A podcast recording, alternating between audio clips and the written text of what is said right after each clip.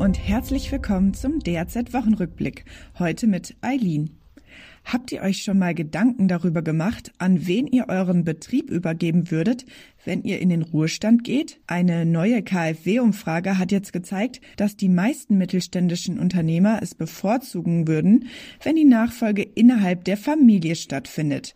Doch das gestaltet sich als schwierig, denn nicht nur innerhalb der Familie, sondern auch außerhalb gibt es einen Mangel an geeigneten Kandidaten. Ursache dafür ist eine strukturelle Nachfolgelücke, heißt es in der Studie. Diese ist zum einen demografisch begründet. Auf die geburtenstarke Babyboomer-Generation folgen deutlich schwächer besetzte Jahrgänge und es fehlt schlicht der Nachwuchs. Zum anderen entsteht die Nachfolgelücke durch ein seit Jahren geringes Gründungsinteresse. Vielleicht kann das neue Fachkräfteeinwanderungsgesetz hieran etwas ändern. Es wurde diese Woche vom Bundeskabinett beschlossen und soll es ausländischen Arbeits- und Fachkräften erleichtern, nach Deutschland einzuwandern. Mehr dazu erfahrt ihr gleich. Die anderen Themen heute das Kabinett hat zudem das Gesetz zur Stärkung der Aus- und Weiterbildung auf den Weg gebracht. Und die Ampel einigt sich beim Thema Heizungen und Verkehr. Das Bundeskabinett hat diese Woche gleich zwei neue Gesetze beschlossen. Zum einen das neue Fachkräfteeinwanderungsgesetz.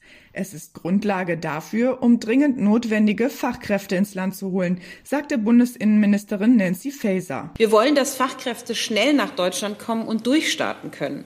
Bürokratische Hürden wollen wir aus dem Weg räumen. Und wir werden gut integrierte und gut qualifizierte Menschen auch ermöglichen, deutsche Staatsangehörige zu werden. Künftig soll die Einwanderung ausländischer Arbeitskräfte über drei Wege möglich sein. Als Fachkraft, als Arbeitskraft mit Berufserfahrung und als Arbeitsplatzsuchender mit Chancenkarte. Insgesamt hofft die Regierung, dass so jährlich 50.000 ausländische Arbeitskräfte aus Drittstaaten zusätzlich nach Deutschland kommen. Daneben soll die Westbalkan-Regelung entfristet werden. Handwerkspräsident Jörg Dittrich bezeichnete das Gesetz als einen wichtigen Baustein für die Fachkräftesicherung. Allein im Handwerk gäbe es derzeit rund 250.000 offene Stellen. Das Kabinett hat auch ein Gesetz zur Stärkung der Aus- und Weiterbildungsförderung auf den Weg gebracht. Mit dem neuen Gesetz soll vor allem die berufliche Bildung gestärkt werden.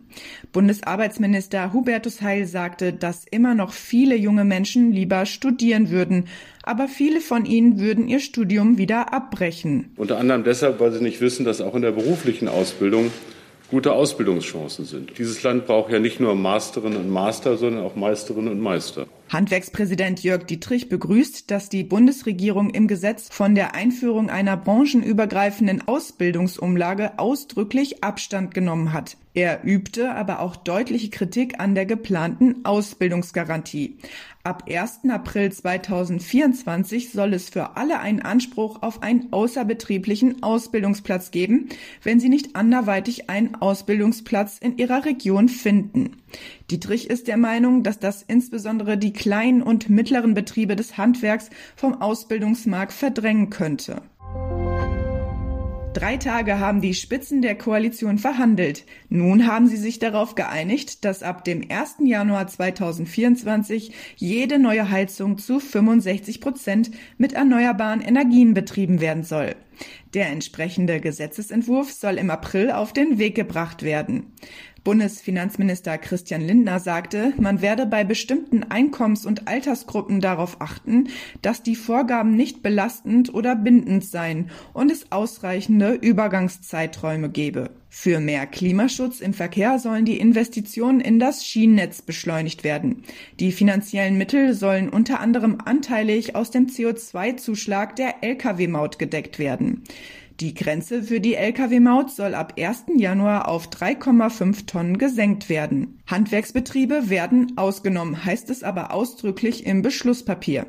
Der Zentralverband des deutschen Baugewerbes begrüßt diese Ausnahme und generell die Einigung im Koalitionsausschuss. Hauptgeschäftsführer Felix Paklepper sagte, es sei gut, dass der Ampelausfall stellenweise behoben wurde und der Verkehr wieder fließen kann, und zwar auf Straße und Schiene. Und das war's an dieser Stelle auch wieder mit dem DHZ Wochenrückblick. Mehr News gibt es in der kommenden Woche. Bis dahin, tschüss und eine schöne Zeit.